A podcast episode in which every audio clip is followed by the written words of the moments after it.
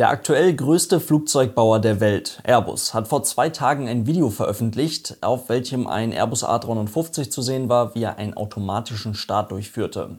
Hälfte von euch denkt sich jetzt vielleicht, was soll daran neu sein? Piloten packen heutzutage doch eh nichts mehr an. Tatsächlich können aber auch moderne Verkehrsflugzeuge bis heute noch keinen automatischen Start durchführen. Dementsprechend ist das doch was Neues. Und dieses System, das da irgendwann mal kommen soll, eventuell, das hat so ein, zwei spannende Punkte, die ich euch jetzt mal in den nächsten Minuten erklären möchte. Und damit viel Spaß. Und damit hallo und ganz herzlich willkommen. Ich hoffe, es geht euch gut. Wir schauen uns erst einmal ganz kurz dieses Video an. Da sieht man, okay, von außen, das sieht irgendwie so aus wie immer, ist ja aber auch Sinn der Sache. Und beim Blick ins Cockpit zeigt uns Airbus dann, dass der Pilot bei der Rotation des Flugzeuges, also beim Abheben, nichts am Sidestick auf seiner Seite machen muss. Gut, bis hierhin erstmal vollkommen klar, es geht halt automatisch. Spannend ist jetzt die Funktionsweise des Systems. Airbus beschreibt den hier im Video gezeigten Testflug, der mittlerweile übrigens vor knapp einem Monat stattgefunden hat, als First Fully Automatic Vision-Based Takeoff. Und die interessante Info steckt hier in dem Vision-Based. Denn ganz ähnlich wie bei einem Spurhalteassistenten, den man heute bereits in vielen Autos findet, arbeitet der A350 hier mit dem, was er sehen kann. Also er arbeitet mit Kameras und einer dahinterliegenden Bilderkennung, um das Flugzeug für den Take-off-Run auf der Centerline zu halten und die Maschine sicher über die Runway zu steuern. Bei einer ganz bestimmten Geschwindigkeit, die ja sowieso vor jedem Start eines Flugzeuges ganz genau berechnet wird, mit den aktuellen Parametern wie Wind, Gewicht des Flugzeuges, Temperatur oder auch Luftdruck, wird dann die Rotation der Maschine eingeleitet. In diesem Fall übernimmt das dann halt aber einfach der Computer und nicht der Mensch per Hand. Und das sieht dann folgendermaßen aus. Mit ungefähr 3 Grad pro Sekunde hebt der Computer die Nase des Flugzeuges an von 0 Grad Pitch auf irgendwas zwischen 17 und 18 Grad Pitch. Das kommt immer so ein bisschen auf das Gewicht des Flugzeuges drauf an, aber irgendwo in dieser Gegend bewegt sich das bei einem Verkehrsflugzeug, wenn alle Triebwerke funktionieren. Pitch ist dabei übrigens der Winkel zwischen Flugzeuglängsachse und Horizont. Naja, und dann fängt so ein Gerät halt irgendwann mal an zu fliegen. Und dann muss man tatsächlich auch eigentlich nur, wenn man das mal ganz theoretisch betrachtet, eine Höhe bis 100 Fuß, also bis etwa 30 Meter über den Boden überbrücken.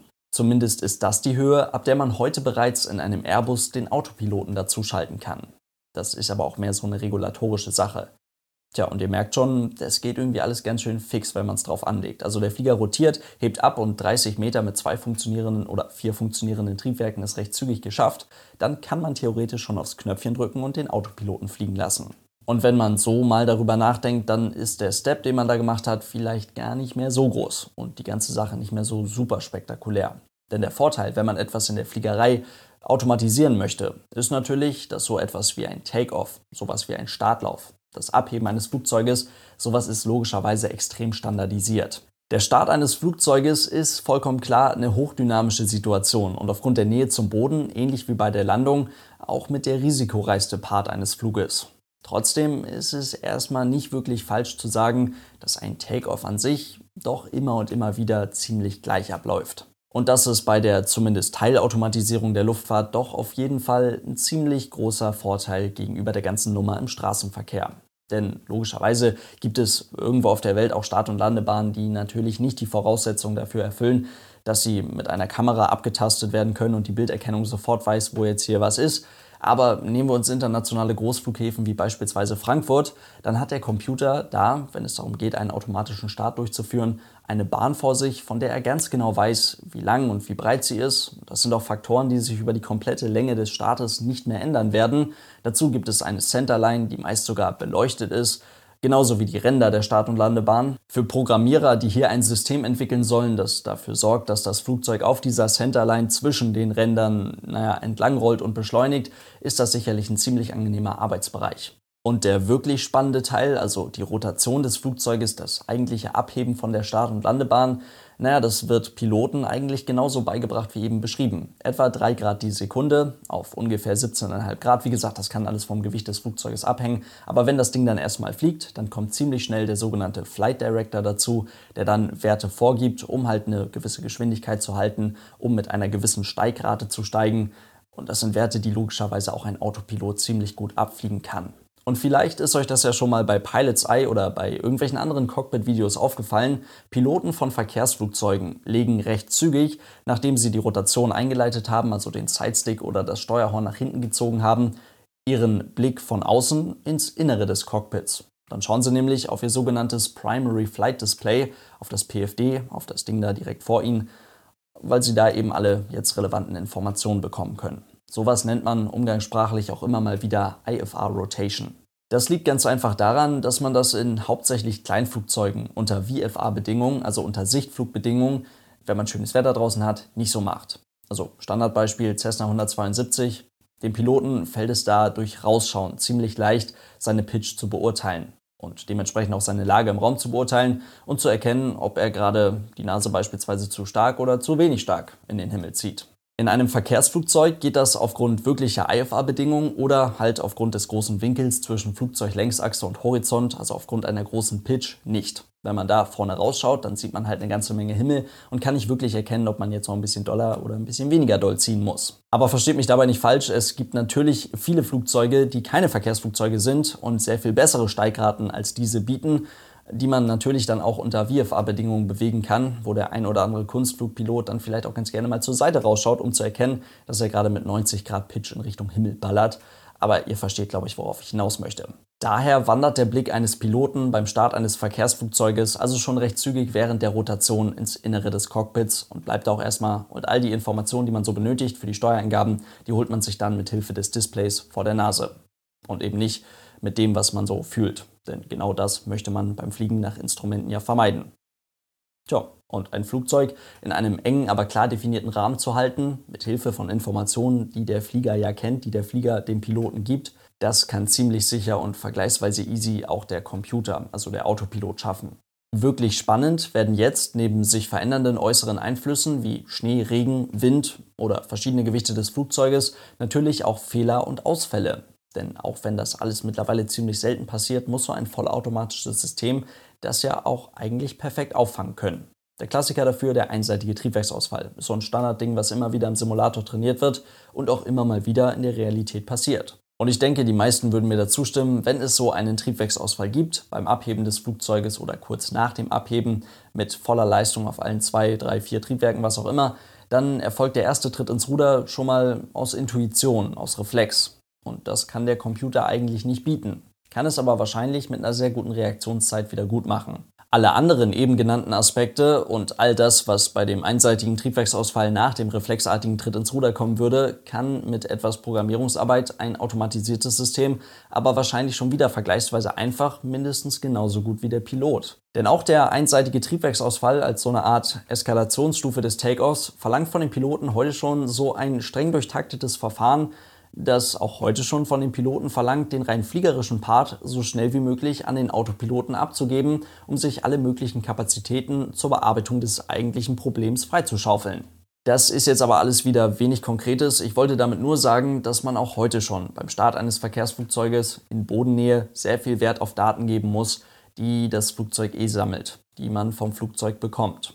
Und Deswegen bin ich auch felsenfest davon überzeugt, dass man definitiv kein Gefühl im Hintern benötigt, um ein Flugzeug sicher von A nach B zu bringen. Ist halt kein Segelflugzeug, sondern ein hochmodernes Verkehrsflugzeug. Fraglich ist halt nur, ob das immer die schönste Art und Weise ist, ein Verkehrsflugzeug von A nach B zu bringen. Denn mal ehrlich, wenn es um einen ganz normalen Standardflug geht, von einem internationalen Großflughafen zu einem anderen internationalen Großflughafen und das Wetter ist auf der ganzen Strecke perfekt, dann hat es Airbus jetzt mit diesem System geschafft, dass man in einem Airbus als Pilot in der Luft für keine einzige Sekunde manuell die Kontrolle über das Flugzeug haben muss. Das bedeutet aber auf jeden Fall nicht, dass Airbus es jetzt geschafft hat, ein großes Verkehrsflugzeug völlig autonom von A nach B fliegen zu lassen. Das ist nochmal was ganz anderes. Und wie eben bereits angedeutet, ist der Step zu diesem keiner muss irgendwie manuelle Kontrolle in der Luft über das Flugzeug haben, auch gar nicht so groß wie erwartet.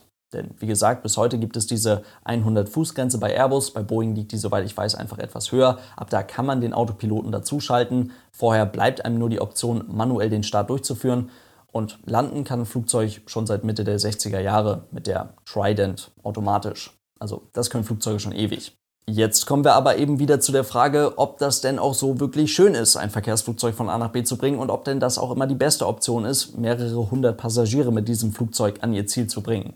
Denn die Annahme, dass eine sogenannte Autoland in einem modernen Verkehrsflugzeug immer auch eine perfekte Landung bedeutet, das ist tatsächlich ganz einfach Blödsinn.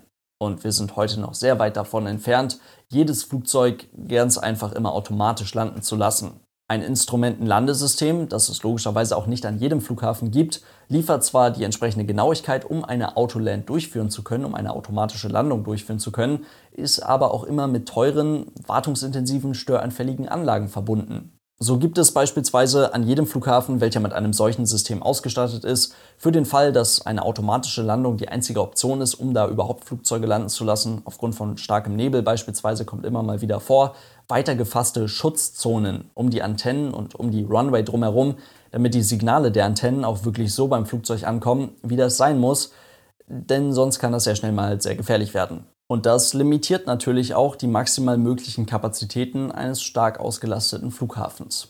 Und auch wenn so ein Verkehrsflugzeug zwar automatisch landen kann, ist das nicht eine super tolle für den Passagierkomfort beste weiche Landung, sondern halt eine Landung.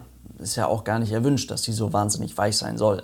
Und so wird auch heute schon in den Verkehrsflugzeugen die maximal mögliche Automatisierung von den Piloten nur in den seltensten Fällen, wenn es halt wirklich sein muss, ausgereizt. Die Piloten fliegen ganz bewusst so lange wie möglich von Hand, so lange wie sie es für sinnvoll halten. Und genauso würde man das wahrscheinlich auch mit der Funktion, mit der dazukommenden Funktion des automatischen Takeoffs handhaben. Und das wird ja nicht nur gemacht, um fliegerisch perfekt gewappnet zu sein für den Komplettausfall seines Flugzeuges, sondern auch ganz einfach, weil das Fliegen von Hand für den Komfort der Passagiere und für die Sicherheit der Passagiere und für weiter gefasste Limits auch heute noch immer durchaus brauchbar ist.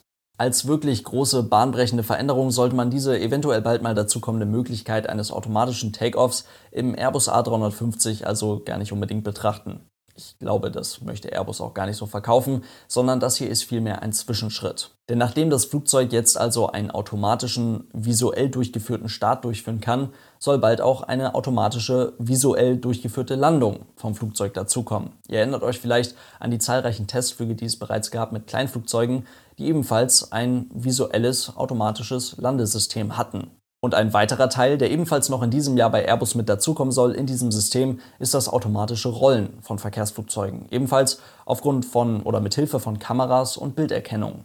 Und so bekommt man schon mal einen kleinen Vorgeschmack auf den nächsten interessanten Step bei Teilautomatisierung in der zivilen Luftfahrt, der dann da bald kommen könnte.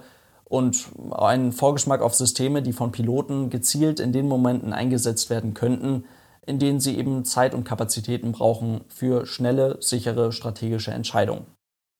Piloten ersetzen wird das jedoch erst einmal nicht. Ist aber auch gar nicht die Intention dieses Systems. In diesem Sinne soll es das heute gewesen sein. Vielen lieben Dank fürs Zuhören und dann hoffentlich bis morgen. Tschüss.